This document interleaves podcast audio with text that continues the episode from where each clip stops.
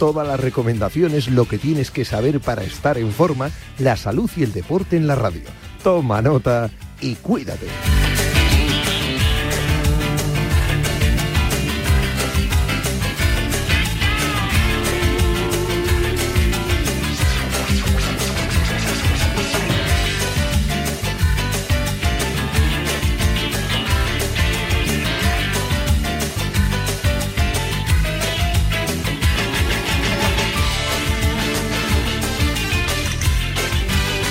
Cuídate. Yanela Clavo.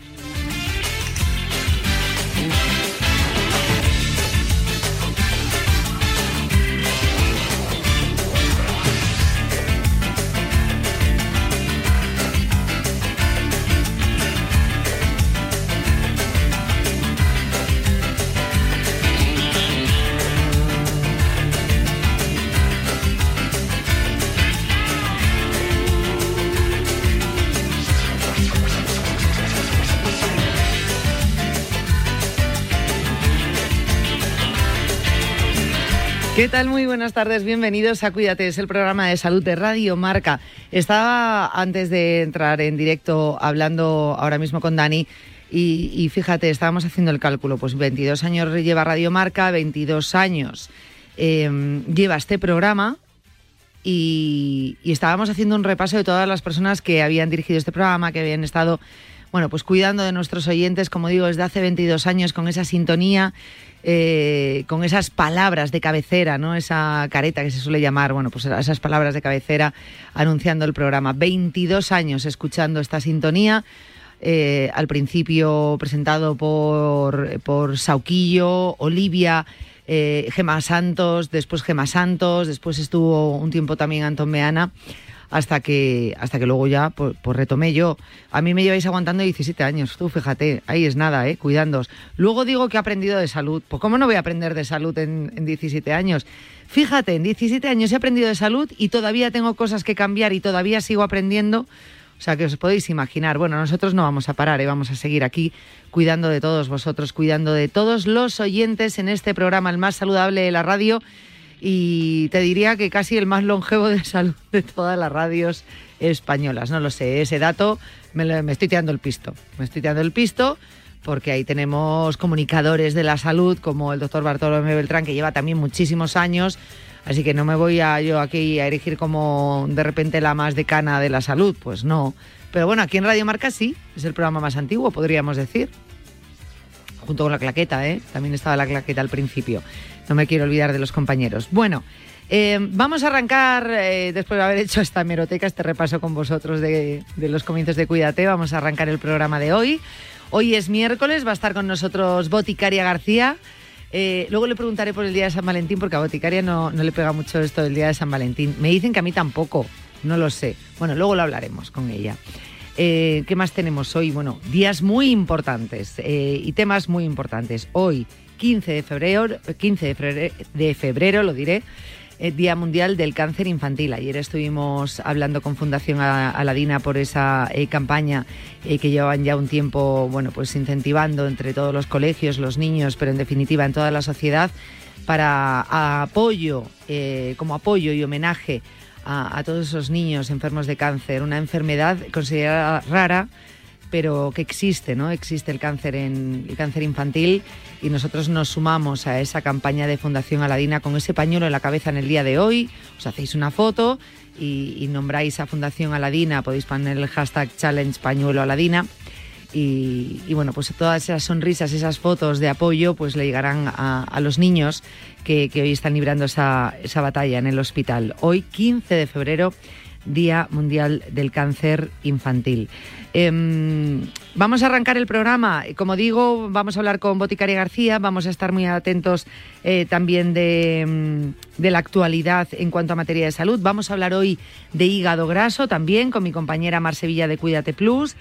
Y, qué más cosas os tengo que decir? Ah, bueno, os tengo que decir, bueno, este sábado, este sábado eh, con Marca eh, va a lanzar una colección de libros de autoayuda, no todos los libros el mismo sábado, va a ser cada sábado, en los próximos 14 sábados, unos libros de autoayuda que están muy, muy bien. En un ratito, si os parece, primero vamos con la, con la información y os digo cómo podéis hacer, qué títulos vais a encontrar y todo lo que vais a beneficiaros de estos de estos eh, libros que realmente os van a ayudar y mucho. Yo he tenido la suerte de poder ir leyendo algunos, porque tendremos a muchos de sus autores aquí en el programa. Entonces ya sabéis que antes de hablar con un autor me gusta leer el libro, bueno, pues para, para ir un poquito más a la clave de cada libro, para ayudaros, eh, para daros esos títulos y que podáis ampliar esa biblioteca de la salud. Así que luego os voy a dar eh, esos títulos y cómo podéis conseguir los libros. Antes, eh, os quiero recordar que hay un correo electrónico que nos podéis escribir para lo que necesitéis, para todo lo que necesitéis. Mandarnos una consulta, proponer un tema, lo que queráis. Cuídate arroba radiomarca.com. Cuídate radiomarca.com.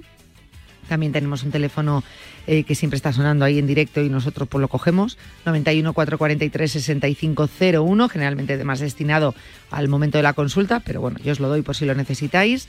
Y en redes sociales estamos en Instagram, Cuídate R Marca. Oye, que nunca doy el WhatsApp, que queréis enviarnos un WhatsApp, pues bienvenidos sean 628 26 90 92 628 26 90 92. Así que vamos a empezar ya, si os parece, un consejo y ya nos vamos a meter de lleno en esos estudios, investigaciones de última hora que acaban de saltar la noticia, que os lo queremos contar aquí, que son cosas muy importantes que tenéis que saber. Actualidad de salud.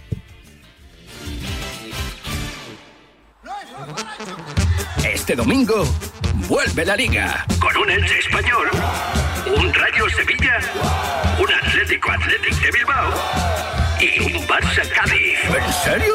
Ya te lo digo. Síguelo con nosotros en marcador con los Pablos. Pablo López. Y Pablo Juan Arena. Aquí en Radio Marca. Sintoniza tu pasión con las voces del deporte. Sintoniza.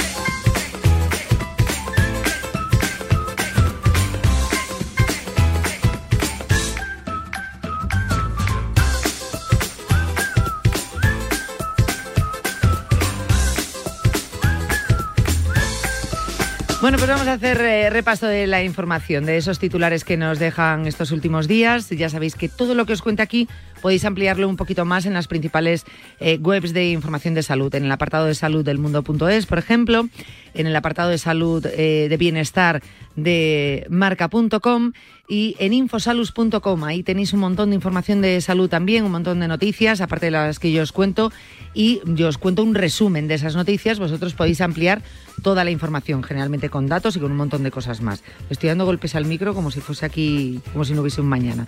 Esto es porque llevo una bufanda, ¿eh? porque tengo un poco de frío. Bueno, en fin. Mm, vamos a empezar hablando un poquito de COVID-19. Ahora, mm, pues muchas investigaciones, claro que van saliendo, muchos datos que se van recabando en los distintos laboratorios y que nos llega la información y tenemos que contarla. Por ejemplo, descubren otro factor de riesgo de COVID-19, sustancias químicas tóxicas en la sangre. Un estudio sobre población de Barcelona haya relación con derivados del DDT, plomo, talio, rutenio, tántalo, manganeso y benzofluorantaneo.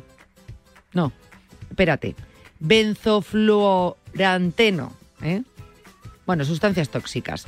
El riesgo de infección era mayor cuanto más altos pues eran los niveles sanguíneos de titanio, de rutenio, de plomo, oro, mientras que eran menor cuando más altas eran las concentraciones de hierro y selenio. Todavía hay que, hay que confirmar esta última parte, siguen con los estudios, pero bueno, esto es importante tenerlo en cuenta. También se identificaron mezclas de hasta cinco sustancias de diversos grupos químicos, cada una de las cuales pues aumenta por sí misma el riesgo de infección y de enfermedad. Sobre el zinc, aunque se había postulado su posible efecto protector, en este estudio no se ha demostrado ni ser protector ni ser dañino.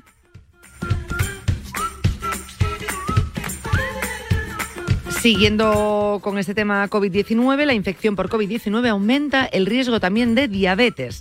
Los investigadores en Estados Unidos han confirmado que las personas que han tenido COVID-19 pues tienen un mayor riesgo de diabetes de nueva aparición, el factor que más contribuye a las enfermedades cardiovasculares. Ojo, ¿eh?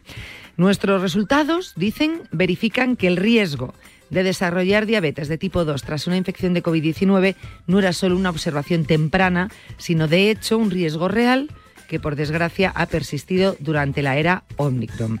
Este estudio de investigación pues nos ayuda a comprender y a prepararnos mejor para la era del riesgo cardiovascular posterior a la infección por COVID-19. Es decir, nos van avisando que no nos sorprendamos tanto si empiezan a aumentar esos casos de diabetes tipo 2 y con lo que conlleva ese riesgo cardiovascular. Los resultados también sugieren que el riesgo de diabetes de tipo 2 parece menor en las personas que ya estaban vacunadas contra el COVID-19 en el momento en el que se infectaron.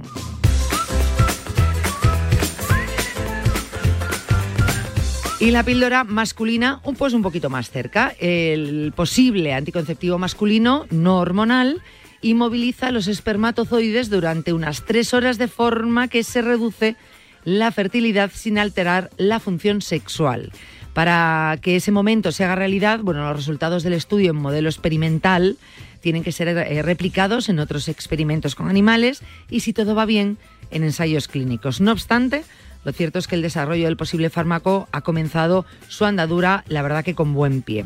Un posible anticonceptivo no hormonal que podría tomarse poco antes de esa actividad sexual, pues para inhibir la fertilidad durante un tiempo y esta capacidad se recuperaría ya al día siguiente, ¿vale? O sea, es un efecto a corto plazo, pero bueno, ahí ya está cada vez más cerca la píldora masculina. Y un nuevo estudio nos dice cuál es la mejor hora del día donde perderás más grasa si haces ejercicio. Esto está muy bien, porque hay mucha gente que hace deporte porque sabe que tiene que hacer ejercicio, mm, es importantísimo en el día a día, en nuestra rutina, pero hay otras personas que tienen un objetivo también añadido, no solamente la salud, sino perder peso. Bueno, pues la actividad física en el momento adecuado del día pues parece capaz de aumentar el metabolismo de las grasas, al menos por el momento en ratones, según un nuevo estudio del Instituto Karolinska de Suecia y la Universidad de Copenhague. ¿Qué nombres más raros tenéis, chicos? La investigación muestra que los ratones que hicieron ejercicio en una fase activa temprana, que corresponde al ejercicio matutino, diríamos en los humanos, pues aumentaron más su metabolismo que los ratones que lo hicieron a una hora en la que eh, normalmente descansan. La actividad física a distintas horas del día puede afectar al organismo de distintas maneras, ya que los procesos biológicos dependen de los, ritmos eh, circadianos de las células. Eso alguna vez lo hemos hablado, ¿eh? Para averiguar cómo afecta la hora del día en que se hace ejercicio a la quema de grasas, pues los investigadores estudiaron el tejido adiposo de ratones tras una sesión de ejercicio de alta intensidad realizada en dos momentos del ciclo diario, ¿vale?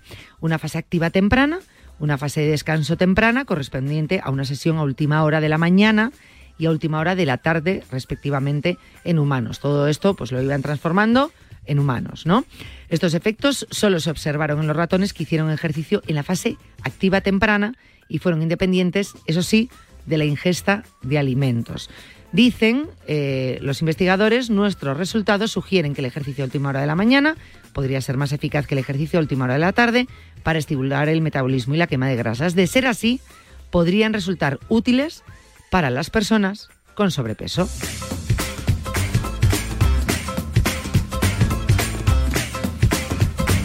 Desarrollan una herramienta de cribado para ayudar a los médicos a diagnosticar a más personas con EPOC en primaria. Los investigadores han desarrollado una nueva herramienta que resulta prometedora para ayudar a los médicos de atención primaria a identificar, como digo, a los adultos con esa enfermedad pulmonar obstructiva crónica conocida como EPOC no diagnosticada.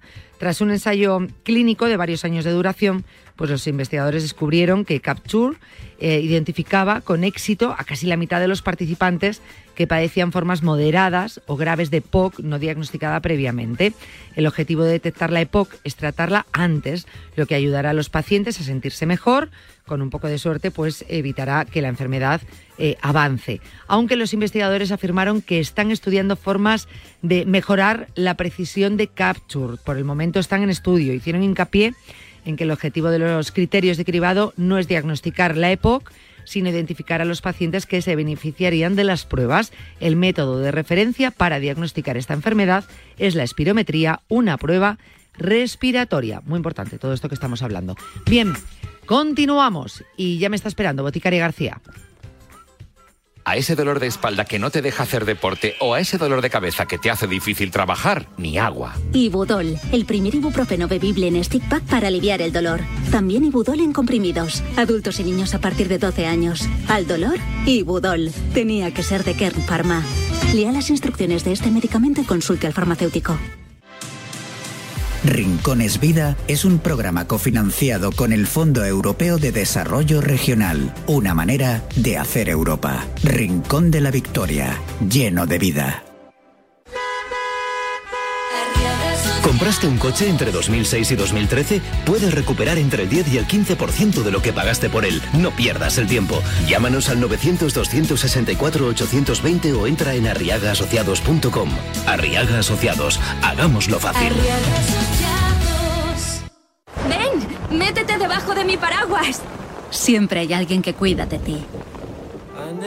En Autocontrol, anunciantes, agencias y medios, llevamos 25 años trabajando por una publicidad responsable.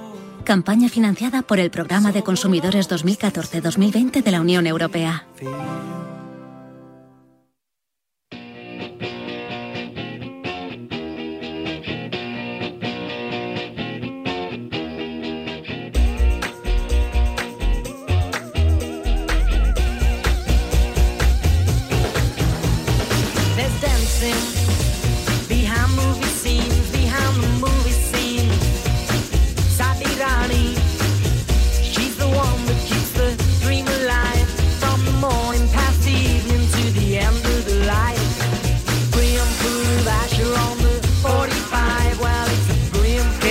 Estamos de la vida, qué enamorados estamos de nuestro programa de salud, qué enamorados estamos del cuidado del corazón y qué enamorados estamos de la sección de todos los miércoles con Boticaria García y nuestra resaca de San Valentín. Boti, buenos días. Buenos días, Yanela, ¿cómo estás? ¿A ti no te pega eso de los ramos de rosas rojas, los bombones y Eso está, eso está prohibido en mi casa, pero totalmente. O sea, Es que es un poco horterilla, ¿no? El tema. sí, sí. Bueno, a ver, no queremos eh, ofender la No. sensibilidad de nadie, pero para mí, mm, ya te digo que no, que no, never in my life. Tampoco somos ni de, y, y ya te digo que somos tan extremos que no somos ni del Día del Padre ni de la Madre. Lo que pasa es que como tenemos los niños, pues bueno, disimulamos. Pero no somos muy de día de, somos de el amor es todos los días. Ah, qué bonito. Te iba a decir, y tampoco seguro del amor es todos los días. Pues sí, de eso sí. Sí, pero sin decirlo, ¿eh? Sin decirlo. Eh, realmente, o sea, a ver, lo que somos es de Reyes Magos, ¿eh? De Reyes Magos sí, de Papá Noel también, o sea, eso no lo comemos todo. Pero sí que es verdad que esos esos días, sobre todo lo de San Valentín, vamos, o sea, mm, terrible, terrible. Ya, no, no, no, me sí. salen ronchas. A ver, que, que tienes pues 18 años y haces la cosa de los bombones y la boba, pues, pues mira, pues hazlo, ya está. Pero la verdad que no, no mucho, pero es verdad que ese día notas un run run dentro de tu cuerpo. Sí, sí, sí, mariposas en el estómago y otros y otros órganos que se ven afectados también. No vamos creo. a entrar en cuáles, ¿eh? Y ahora empieza el hígado, el... El bazo. El bazo.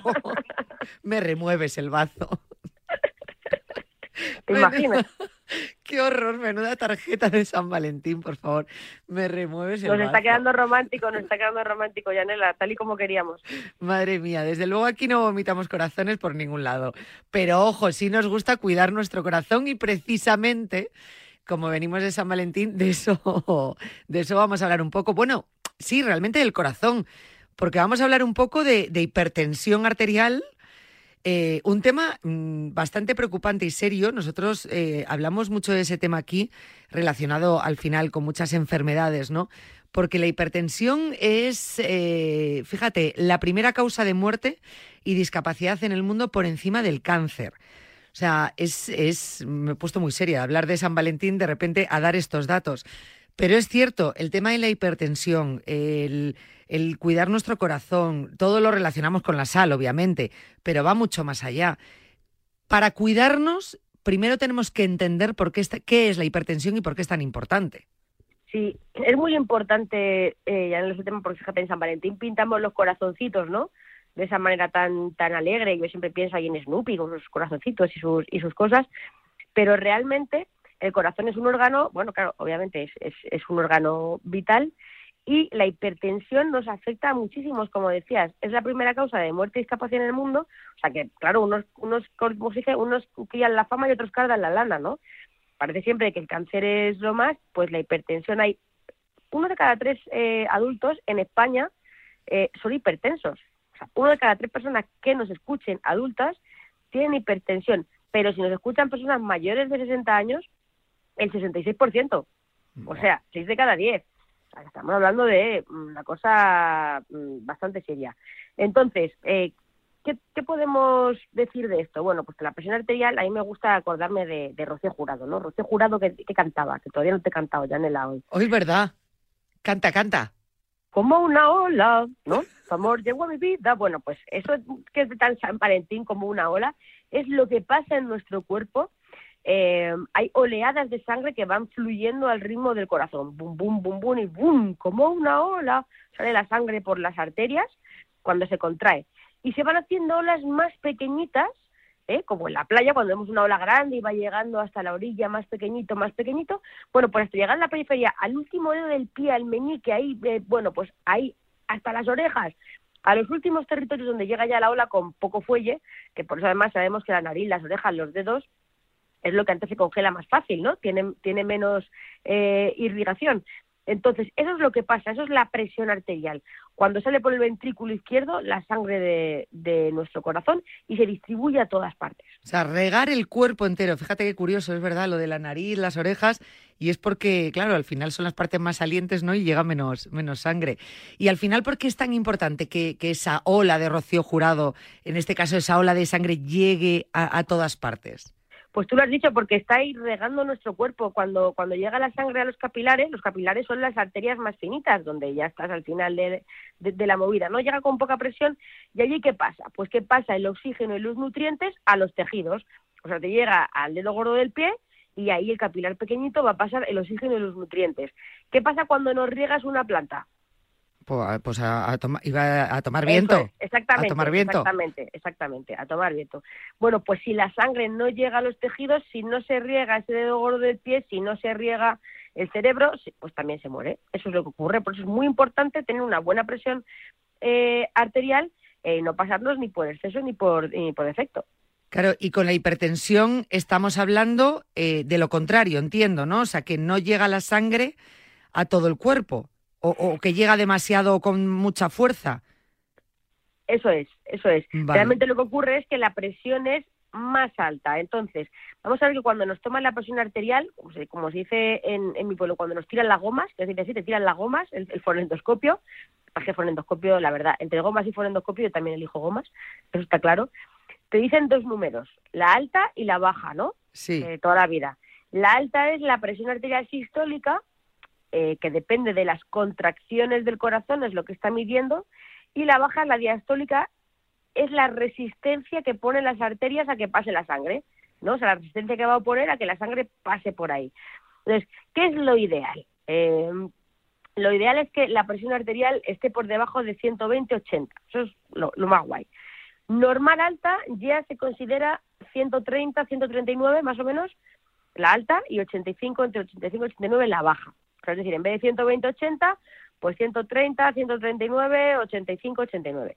Y si ya hablamos de que tenemos una presión arterial por encima de 140, 90, estamos hablando de hipertensión. Ahí la ola ya es un poco tsunami y ahí ya te puedes llevar un, un revolcón, Yanela. O sea que todo lo que sea por encima de eh, 140 la alta, 90 la baja, ahí ya sí que tenemos que preocuparnos.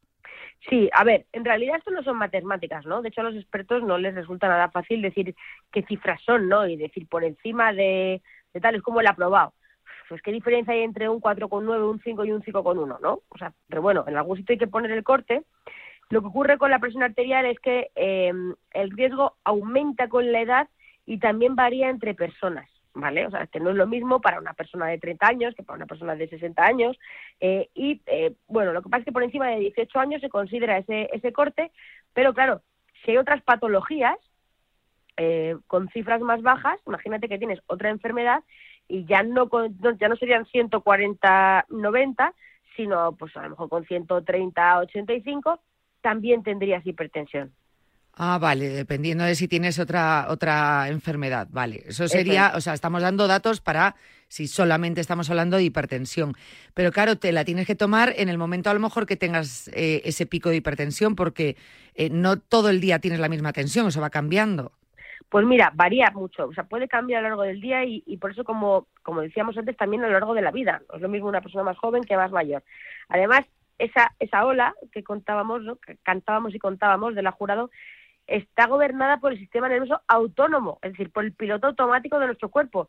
Entonces puede variar en función de nuestras emociones, de los esfuerzos físicos y mentales. Es verdad que tenemos unos mecanismos de, de, autocontrol en nuestro cuerpo que lo que hacen es recalcular constantemente para que esas variaciones que hay no sean tan grandes. Es decir, cuando se desajusta, tu propio cuerpo eh, lo ajusta para que no se rompa nada por dentro, ¿no? Porque si de repente se dispara, eh, podemos romper algo. Que las arterias se rompen y eso ya lo sabemos.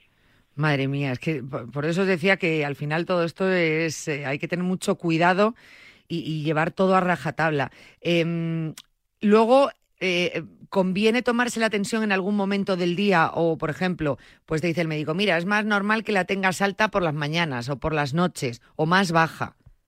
Sí, vamos a ver, eh, suele ser más alta en horas de trabajo fíjate qué casualidad, ¿eh? Oh. Y más baja con el reposo. Es decir, tú te levantas de la cama, estás ahí, bueno, y durante el sueño más bajita todavía. Hay aparatos que, que bueno, que pueden monitorizar la tensión arterial durante 24 horas. Entonces, a veces que a las personas se les pone ese medidor de 24 horas para analizar a lo largo del día. Y luego también hay que tener en cuenta el efecto bata blanca. Eh, algunos pacientes, pues les cambia la, la presión arterial, eh, las mediciones, en función de si están en la consulta o no. O sea, incluso hay una diferencia de 30 ¿eh? milímetros de mercurio para la alta. Es decir, que consulta tú tengas 140 y llegas a casa y tienes 110. Entonces, ¿qué será lo ideal? Pues medir la presión cuando estás en casa cada uno, cuando estás en tu zona de confort, relajado, porque el dato es más real y suele ser más alto en las consultas médicas, incluso en las farmacias. Yo cuando tomaba la, la presión arterial en la farmacia, normalmente salían a la gente los parámetros más bajos que consulta, pero más altos que el que tenía parásito en casa y lo tomaba en casa también. Fíjate, o sea, eh, para que veamos. Eh, y luego entre hombres y mujeres, ¿puede diferenciarse esa, esa, esa presión arterial, o esa hipertensión o, esas, o esa medición de la presión?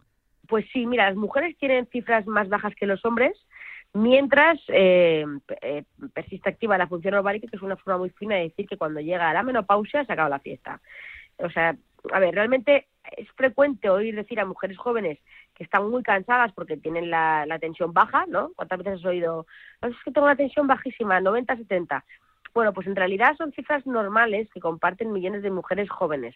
Sin embargo, a partir de la menopausia, las cotas de la sistólica, de la alta, se igualan y superan incluso a las de los chicos. Entonces, como os decía, la presión arterial también varía a lo largo de la vida, de forma que con el paso de los años la alta va aumentando progresivamente, mientras que la baja solo aumenta los 55, 60 y luego incluso puede bajar. Vale. Y, claro, ahora muchos estarán diciendo, con toda esta medición y toda esta explicación que yo creo que estamos dando minuciosa, porque es verdad que a veces se nos escapa eh, el tema de la alta, la baja, el momento del día. Eh, dirán, vale, mm, igual que varía a lo largo del día, también puede variar a lo largo de las semanas o del momento que estemos viviendo, o si ya tenemos una hipertensión. ¿Cómo sabemos realmente con certeza que hay hipertensión? Porque a lo mejor es un hecho puntual por un disgusto, por un pico de estrés, pero ya cuando estamos hablando de hipertensión es una cosa más seria.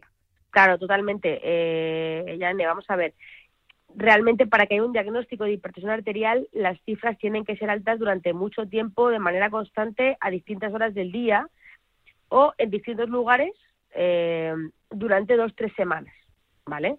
O sea, que, que no es que te la miras un día y ya está. Pues tienes que tomarte las distintas horas del día y decir, oye, pues mira, durante dos, tres semanas estoy viendo que esto está un poco disparado. El problema realmente ocurre cuando las cifras están ahí al borde, en el límite del bien y del mal, en los 140-90. Pues unas veces se sale 140-90, otras veces incluso más, otras no llegan. Entonces, ahí hay que ser cauto antes de etiquetar a un sujeto como hipertenso y sobre todo el médico tiene que tener muy claro cuándo debe prescribir los fármacos o no. O sea, es decir, hay gente que puede estar eh, oscilando con 130, 85, 185 y de repente un día 150. Entonces, Por eso es tan importante, eh, aunque ahora hablaremos de los aparatos eh, caseros, y está bien que la gente se mide la presión arterial, pero bueno, que, que, que confiemos mucho, mucho en nuestros profesionales sanitarios, que son ellos los que nos van a tener que, que establecer el diagnóstico. Claro, que ir midiendo poco a poco. Ahí tienes otra canción, ¿eh? El límite del bien y del mal, tú lo has Eso dicho. es, me ha encantado, me ha encantado. me sí, seguro que según lo estabas explicando, en tu cabeza estaba cantando Tal la cual, canción. tal cual, tal cual. Me ha venido así y he dicho, uy, aquí hay tema, aquí hay temazo. Eh, claro, estamos hablando, vale, se- em, la alta alta, la baja alta, la alta baja, la baja baja. Pero ¿qué pasa si, por ejemplo, tengo la alta normal, pero me sale mal la baja? O eh, tengo la alta muy alta y aparentemente la baja está normal. Da ese dato que estabas dando más o menos donde está el corte. Ahí, ¿qué, qué es lo que estamos haciendo? ¿Cuál es la que tenemos que considerar, mm, oye, esto está mal? Bueno, eh, vamos a ver, es habitual eh, que, que las personas que tienen más de 55 años solo tengan elevada la alta y que la baja sea normal o baja. Y también es posible encontrar a gente joven con la baja alta, pero la alta por debajo de 140. Eh, en los dos casos hablamos de hipertensión, ¿vale? O sea, por ejemplo, la alta está alta y la baja está por debajo de 70, ¿qué puede significar? Pues que las grandes arterias son más rígidas de lo que deberían y entonces hay más resistencia. Y esto seguro que has oído alguna vez hablar de tener la tensión descompensada, ¿verdad? Sí, totalmente. tensión descompensada. Bueno, pues esto es como el jabón de York. La tensión descompensada no existe. Ah. O sea, habría que desterrar este palabra porque no está descompensada, simplemente la alta está alta de manera aislada, pero no es que haya una descompensación. Ah, vale, es verdad lo de co- descompensada, pero también te digo una cosa, como descompensada, hipertensión, bueno, o tensión descompensada, lo oías de todo, pues tú decías, vale, pues que está mal la tensión. Y, no caía yo en, esta diferenciación, ¿no?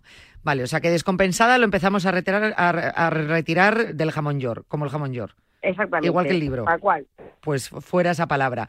Eh, antes estabas haciendo alusión a, a los cacharros estos de medición. A mí me hace mucha gracia porque, claro, tú en casa te pones el cacharrito este para medirte, pero luego es verdad, vas al médico, te plantan ese aparato que aprieta, te ponen el fonendoscopio y, claro, yo pienso, ahí lo que están escuchando es el corazón como si me toco lo- la muñeca con los dedos y empiezo a contar pulsaciones. ¿Cómo se dan cuenta?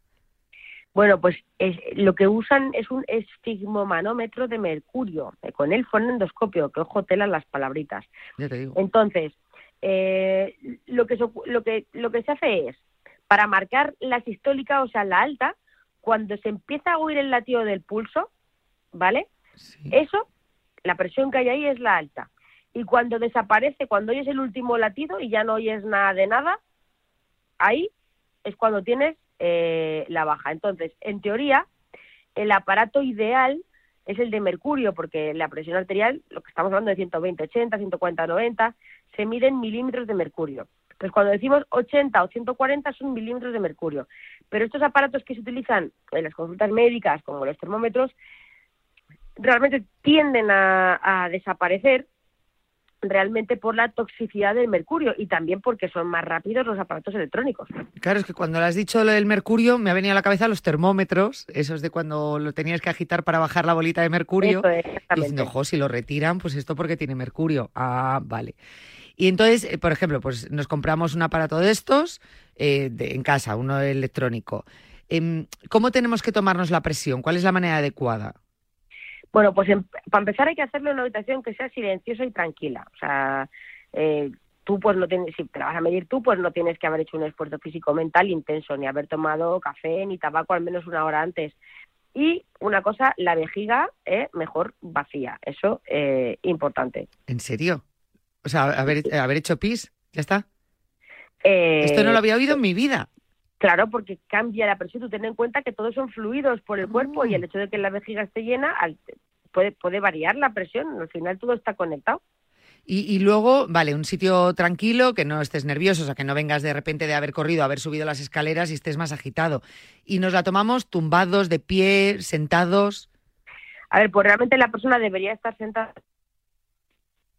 en silla con respaldo, respaldo cómodo, pues con apoyabrazos, para que descanse el brazo en el que se hace la medición y con los pies en el suelo, eh, para que no que no hay, que no estés con las piernas cruzadas, vamos, haciendo presión también en otro lugar de tu cuerpo.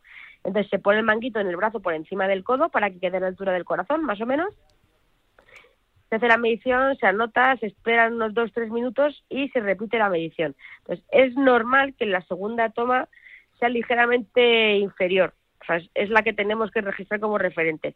Luego hay manguitos especiales, talla XXL, para personas que tienen los brazos generosos, y también más pequeños, como los niños. Entonces, por cierto, que el manguito tiene que estar en contacto con la piel, así que el paciente deberá remangarse la camisa. Si es invierno y hay muchas capas de ropa, pues mejor que se las quite porque si hace un burruño, al final constriñe la zona. Burruño, qué palabra. Eh, Burruño, sí, es a mí me gusta mucho la Yo la palabra utilizo, burruño. la utilizo también un montón, lo de burruño. Pero Eh, tú, tú te has enterado, ¿no? Es decir, tú te vas a poner el manguito. Pues hay gente que dice, uy, qué pereza, no me quito los jerseys. Y te vas estirando, te haces un burruño y claro, eso eso afecta. Pues Claro, es, eh, es de cajón. como te, ha- te hará el efecto como cuando te haces un análisis de sangre y te ponen ahí la, la goma para apretar Eso bien. es, eso es. Y, y una, fíjate, tú dirás, qué bobada, ¿no? Pero esto es importante. ¿Da igual brazo derecho que izquierdo? Pues mira, lo más importante es que siempre la miras en, en el mismo brazo porque puede haber diferencias entre ellos. Entonces, lo que sí que se pide es, oye, pues en el brazo que has empezado a medirte la presión arterial y si se toman en, en, en varios brazos, eh, bueno, hay que, hay que ver durante un tiempo si se hace una media, pero lo ideal es que cuando una persona decide que su brazo es el que sea, pues entonces siempre en el mismo. Vale, eh, pues esto también importante. Es que eso, fíjate, son las típicas dudas que dices, vale, ¿cómo me lo voy a tomar? Pues un día da igual. Estoy sentado en el lado izquierdo, pues pongo el derecho. Pues mira, pues si todo esto lo siempre, podemos... siempre el mismo porque Claro. es constante más o menos la presión en el mismo brazo. Pues si esto lo podemos tener mucho más controlado, pues mucho mejor. Y así pues es sencillo. Pues mira, pues siempre el derecho, siempre el derecho, siempre el mismo. Y luego relajados, todo esto. Y lo de la vejiga, que eso me ha sorprendido bastante.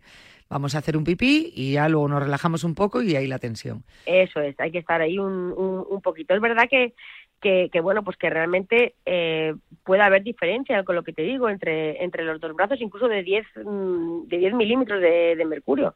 Entonces, bueno, pues lo ideal es que, que uno se, que se acuerde, que se acuerde del suyo y para adelante con eso. Tú fíjate que yo decía, bueno, hablamos hoy de la hipertensión y hablamos de todo, pero ya nos estamos quedando sin tiempo y nos falta hablar un montón, porque claro, eh, ya entendemos lo que es la presión arterial, la hipertensión, cómo tenemos que medirla, pero claro, ahora viene cómo tratarla, cómo cuidarnos. Eh, o sea que hay largo y tendido para hablar de este tema de la hipertensión, para que os deis cuenta lo importante que es. Así que yo, si te parece, si el próximo día eh, puedes, seguimos hablando de este tema y ya con buenos consejos para, para prevenir y para cuidar nuestra tensión, ¿te parece? Pues eh, perfecto, eh, Yanela, perfecto. Estamos en ello porque además cuidar el corazón, como hemos empezado diciendo, es una de las principales causas de mortalidad, que uno de cada tres personas que nos están escuchando eh, probablemente tenga hipertensión, si es adulto, claro. Así que vamos a intentar cuidarnos un poquito, un poquito más, un poquito mejor. Pues eso, vamos a hacerlo porque yo creo que, que, es muy importante. Te voy a decir una cosa, os voy a decir a todos, esto es lo más cercano a San Valentín que nos podía encajar. Ofrecer, sí, está claro, está claro. No, no, no, no, no puedo daros más. Esto, pero bueno, oye, decíamos, como tenemos que ir con la actualidad, pues al Valentín, ¿de qué hablamos? Pues del corazón. Ya está. Sencillo. Perfecto. Amor, amor. Pues el próximo día seguimos cuidando nuestra hipertensión, nuestra tensión, que siempre decimos hipertensión, no, no vamos a cuidar nuestra hipertensión, nuestra tensión arterial. Muy bien dicho. Gracias, Boti.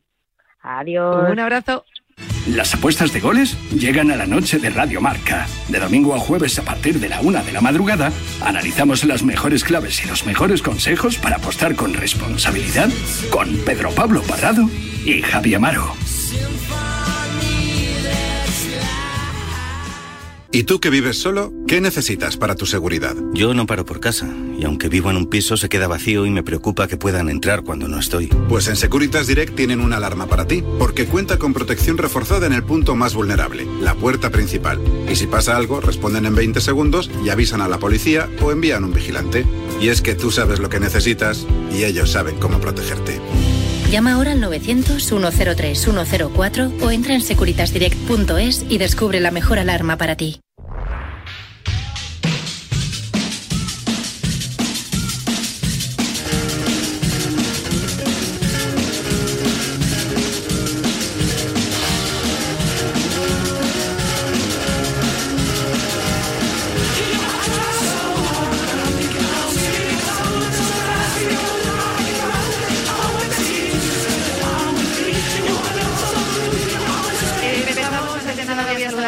Querida compañera Marsella, redactora jefe de Cuídate Plus, coordinando todo lo que tiene que ver con la salud aquí en el mundo unidad editorial, pero centrado de cara a todos vosotros a través de Cuídate Plus. Es la ventana para, para, para, para, para todo lo que tengas que saber de salud, pues la Biblia y la ventana, ¿no? Para todo. Hola, ¿qué tal? Marsella te la ventana, te reza la luz, te la Biblia, todas estas cosas. Te guía. información para saber dónde tienes. Eres un porrón de cosas. Todo, multitarea, como todas. ya, pero todo tiene que ver con la salud, eso es muy importante. Y siempre decimos, Mar, que muy gratificante, sobre todo eh, con esa labor que tenemos divulgativa, ¿no? De, de la salud, de recomendaciones, de consejos, del autocuidado.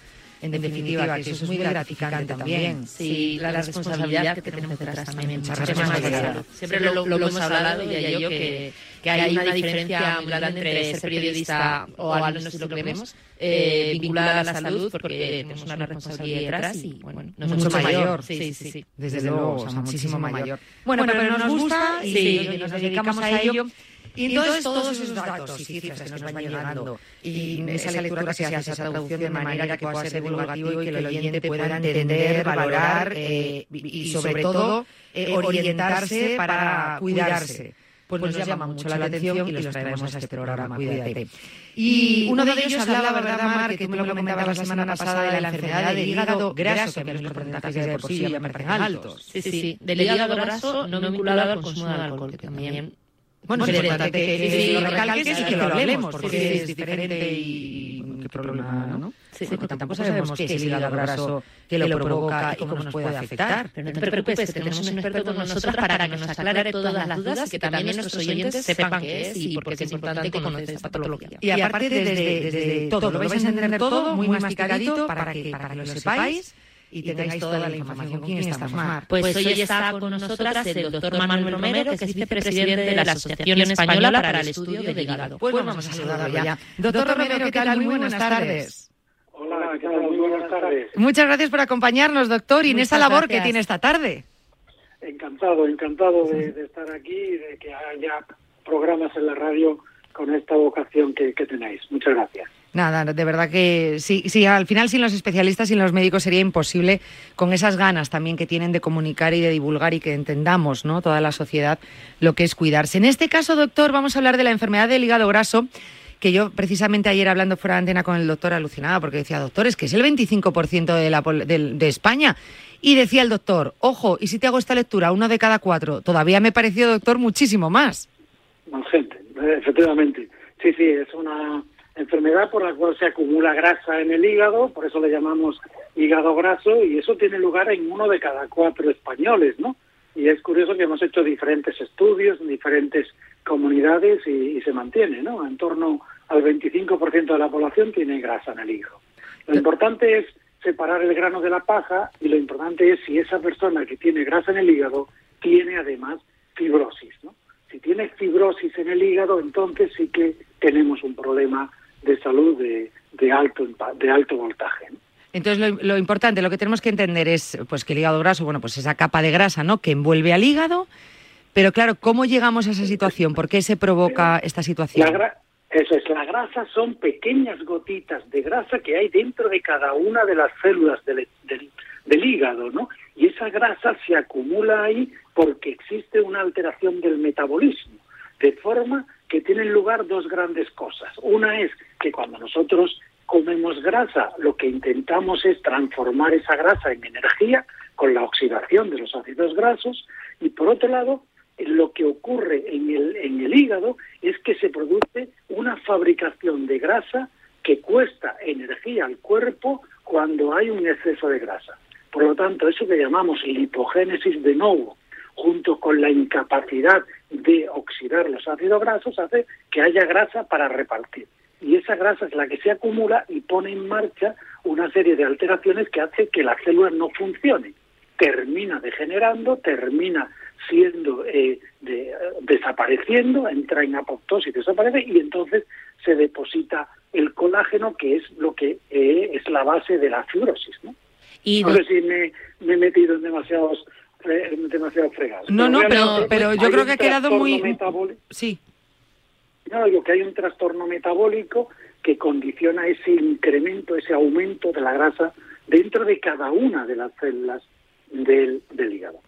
Y doctor, ¿hay al- un perfil de paciente que sea más proclive a tener esta patología? No sé si es más frecuente en hombres, mujeres, a una edad, eh, personas obesas, no obesas. Eh, los elementos más importantes detrás de tener grasa en el hígado son los trastornos metabólicos, la diabetes, la obesidad, la hipertensión arterial, los trastornos del colesterol y de los triglicéridos. Las personas que tienen estas enfermedades tienen eh, aproximadamente la mitad de ellas van a tener hígado graso. Sí, teníamos uno de cada cuatro en la población general, en esto más de la mitad van a tener hígado graso. Ese trastorno metabólico es fundamental. Y, por otro lado, las empa- los pacientes que tienen enfermedades inmunomediadas, como psoriasis, artritis reumatoides o enfermedad de Crohn, también tienen aumentado la posibilidad de tener hígado graso. Ojo que el primer bloque de, de enfermedades que nos ha dicho son muy frecuentes. Muy, muy, muy frecuentes. Es que, frecuentes. claro, estaba diciendo Sí, Mar, sí. bueno, todas y, y frecuentes. Y yo, sí, sí, por lo que está diciendo, Claro, sí. Por, por eso, por eso al final termina siendo uno de cada cuatro, porque los diabéticos hay uno de cada de cada seis en España, ¿no? Y, y hipertensos uno de cada cinco. Entonces realmente la verdad es que, que sí, ¿no? Que, que estamos hablando de enfermedades muy prevalentes. Y para que nuestros oyentes lo entiendan bien, ¿qué impacto tiene esta patología, qué impacto tiene tener hí- hígado graso para, para una persona? Claro, sobre todo cuando una persona desarrolla hígado graso porque es diabético o porque es hipertenso, eh, ese hígado graso va a tener dos, dos situaciones, una con o sin fibrosis. Si no tiene fibrosis, los problemas relacionados con el hígado van a ser mucho menores, pero o, casi inexistentes. Pero si tiene fibrosis, entonces está en el disparadero para que pueda producirse la progresión de la enfermedad, pueda progresar hasta la fibrosis, pueda desarrollar un cáncer de hígado y además aumenta el riesgo de desarrollar eventos cardiovasculares, de tener un ictus o de tener un infarto agudo de miocardio y de desarrollar neoplasia fuera del hígado. Cáncer de colon, cáncer de páncreas, cáncer de estómago, cáncer de útero en la mujer. O sea, es que está eh, relacionado eh, tanto la enfer- las enfermedades asociadas al hígado graso como esas consecuencias que puede tener eh, en nuestra salud, ¿no? Madre mía. Luego, eh, claro, si hablamos, porque eh, no sé si tener el hígado graso es crónico o, o, bueno, se puede tratar para curar o solamente se puede tratar para controlar la situación. El hígado graso es muy dependiente de lo que hacemos, de lo que comemos y de lo que nos movemos. Si nosotros, de cualquier paciente con hígado graso, hace dieta mediterránea, una dieta saludable, mediterránea, eh, eh, hipocalórica, o sea, con cierta restricción calórica, pero comiendo probablemente casi de todo, y ejercicio físico, si con esa dieta y ese ejercicio físico consigue perder el peso corporal, por ejemplo, si pierde más de un 10% del peso corporal, se produce una desaparición completa de la grasa y desaparecería en el 80% de los casos la fibrosis. Por lo tanto, el tener una, un hígado graso y tener un hígado graso con fibrosis es muy dependiente de lo que seamos capaces de cambiar nuestro estilo de vida.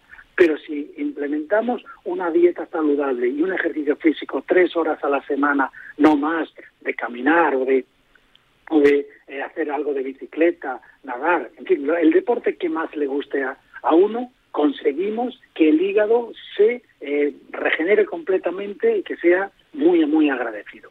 Por lo tanto, ese es el aspecto más importante. Hay mucha prevalencia, pero está en nuestras manos por lo menos el primer paso. Bueno, un aspecto además muy fácil de hacer, que a priori por lo que está usted comentando, tres horas al- a la semana es una cosa asequible. Muy a asequible, claro, muy asequible porque ni siquiera sí. está en la media que más o menos se recomienda, que es mucho más. O sea, que es algo muy sencillo. Pero, pero nosotros, por ejemplo, en el año 2015 hicimos un estudio con 293 pacientes con biopsia hepática, ¿no? que teníamos bien caracterizada la enfermedad y le, le- eh, pusimos una dieta y un ejercicio físico durante un año. Y repetimos la biopsia hepática al año ¿no? de, de la dieta. Y vimos que aquellos que perdían un 10% del peso corporal conseguían mejorar su hígado de manera espectacular, incluso, ya digo, reduciendo la fibrosis. pero solo el 10% de estos 293, o sea, 29 pacientes, fueron capaces de perder un 10%. Y eso que estábamos, ah, teníamos grupos de trabajo con apoyo psicológico, en fin, es, es, es, una, es una posibilidad que tenemos al alcance de la mano, pero hace falta una, bueno, pues eh, concienciarse, creer realmente en esa opción terapéutica y ponerse, y ponerse en marcha. Porque si no, por lo que sea, por mil factores, siempre encontramos una barrera que impide que el ejercicio y la dieta hagan todo el efecto maravilloso que pueden hacer.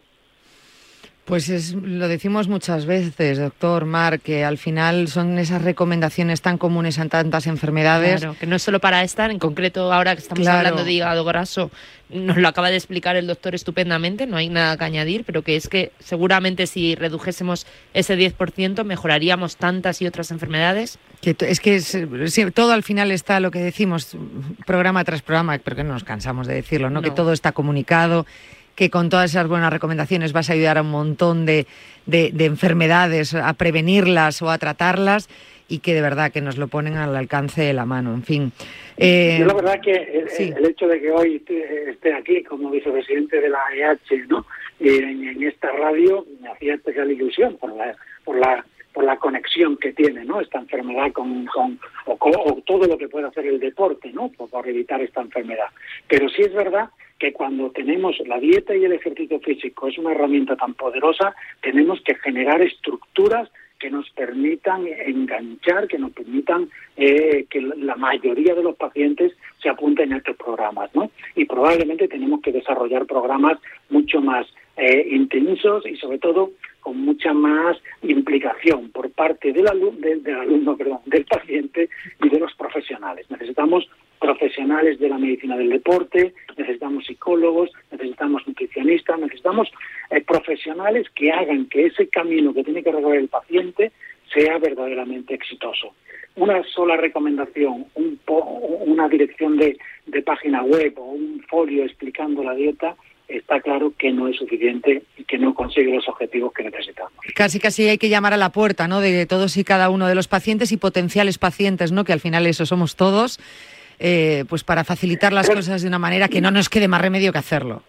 Y ahí entra la visión social de la enfermedad, porque si somos capaces de modificar, por ejemplo, a mí una de las cosas que más me preocupan es la obesidad infantil. Detrás de la obesidad infantil está esta epidemia de NAS, que, que perdón, ya el término en inglés de hígado graso, que, que puede que puede aumentar y, ir más allá del 25%. Pero es que tenemos que cambiar la, educación de los niños, la forma de comer de los niños, el ejercicio que la, educación física en el colegio tiene que estar mucho más presente, hay que tener muchas más horas y la gente tiene que eh, adherirse a un estilo de vida saludable porque es lo mejor, la, la mejor herencia que pueden recibir si somos capaces de educar así a los niños. Desde luego, al final esa educación, aquí podemos motivar a los adultos, pero lo importante es motivarlos para que se preocupen de los niños y conseguirlo eh, con, con los pequeños que sean los que empiecen a cambiar la sociedad del futuro y de ahí que empiecen a cambiar eh, esa tendencia de las enfermedades mucho hacia el alza que está ahora, bueno, pues que esté en descenso. Doctor eh, Manuel Romero, muchísimas gracias por haber estado con nosotros. Muchas Eh, Simplemente, simplemente por terminar, por no dejarlo, cuando aparezcan los problemas, quiero que toda la población tenga la tranquilidad de que estamos haciendo muchos esfuerzos para desarrollar nuevos fármacos para cuando fracasa el ejercicio, la dieta o la persona progresa, pues que tengamos nuevas opciones de tratamiento que puedan reconducir esta enfermedad y que puedan evitar el desarrollo de cirrosis, de cáncer o de cualquier otra complicación, ¿no?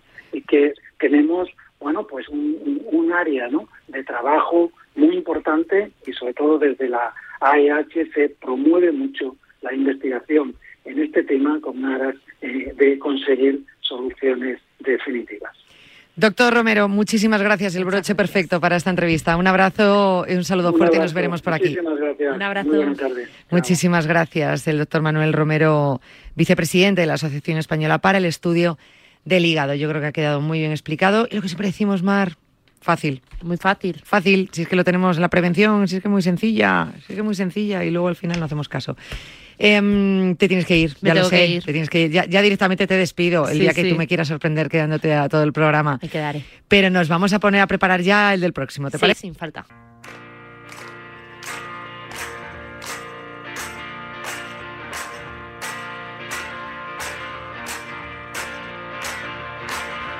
Me reservo unos minutos para el final para deciros varias cosas importantes. Una, recordaros eh, que este sábado 11 de febrero lanza Marca una campaña, una colección de libros de autoayuda, salud mental, aprende a ser feliz.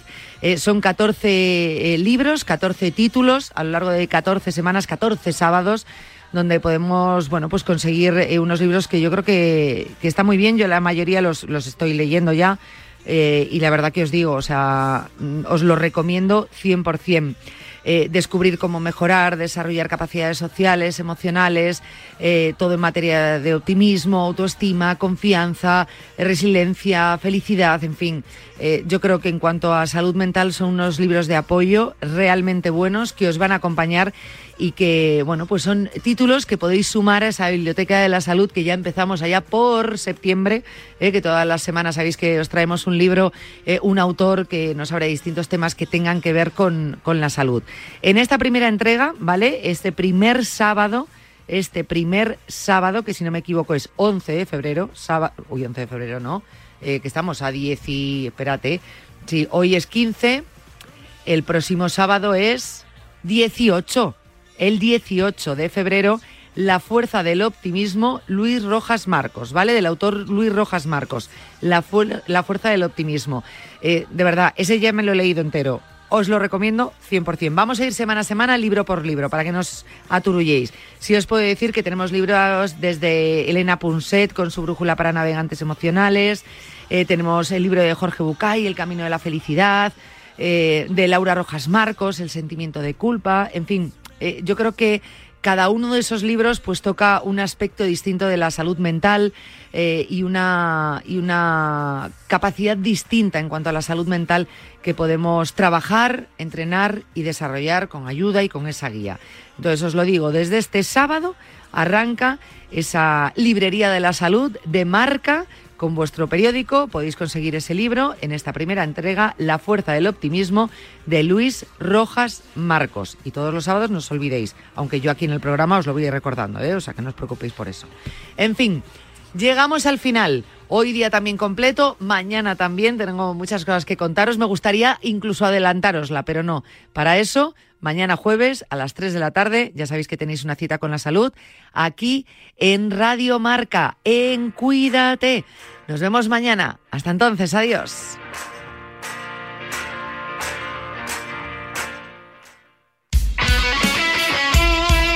El deporte es nuestro. Radio Marca.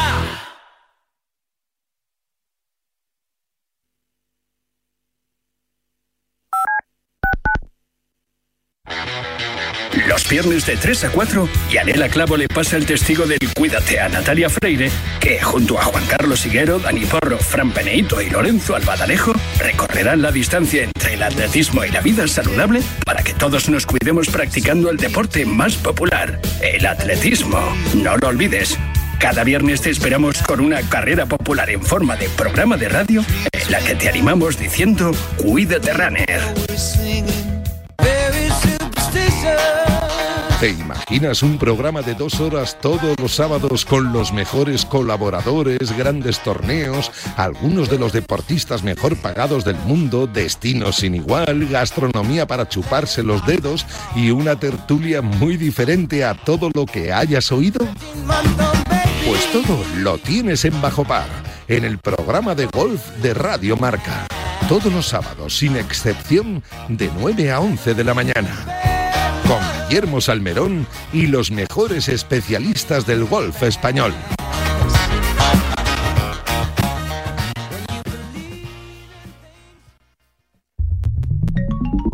Servicio de WhatsApp de Radio Marca. Buenos días, Chuli. 628 26 90 92. Buenos días, Super Bowl. Envía tu nota de audio y cuéntanos tu opinión, sugerencias y quejas. Buenas tardes, Amaro. Porque tú haces la radio. Buenas tardes, pizarreros. 628 26 90 92. Vicente, buenos días. Participa en la radio del deporte. Buenas tardes, Radio Marqueros. Te estamos esperando. Bueno, ahí lo dejo, ¿eh?